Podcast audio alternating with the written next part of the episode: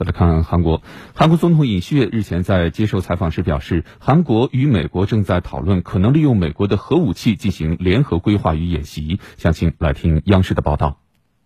韩国《朝鲜日报》援引尹锡悦的话报道说，联合规划与演习旨在更加有效地落实美国的延伸威慑。延伸威慑指的是美军，特别是其核部队，通过威慑来阻止他国对美国盟友发动袭击的能力。尹锡悦表示，核武器属于美国，但规划、信息共享、演习和训练应由韩国和美国联合进行。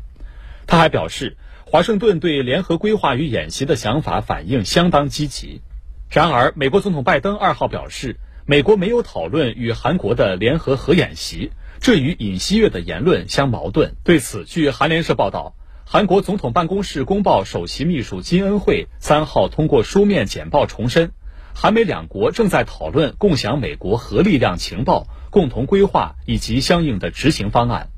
金恩惠说，媒体记者断章取义，只问拜登是否与韩国讨论核演习，拜登只能做出否定回答。联合核演习是只能用在拥核国家之间的术语。报道补充说，去年十一月在美国举行的第五十四次韩美安保会议上，双方商定共同规划和实施核演习。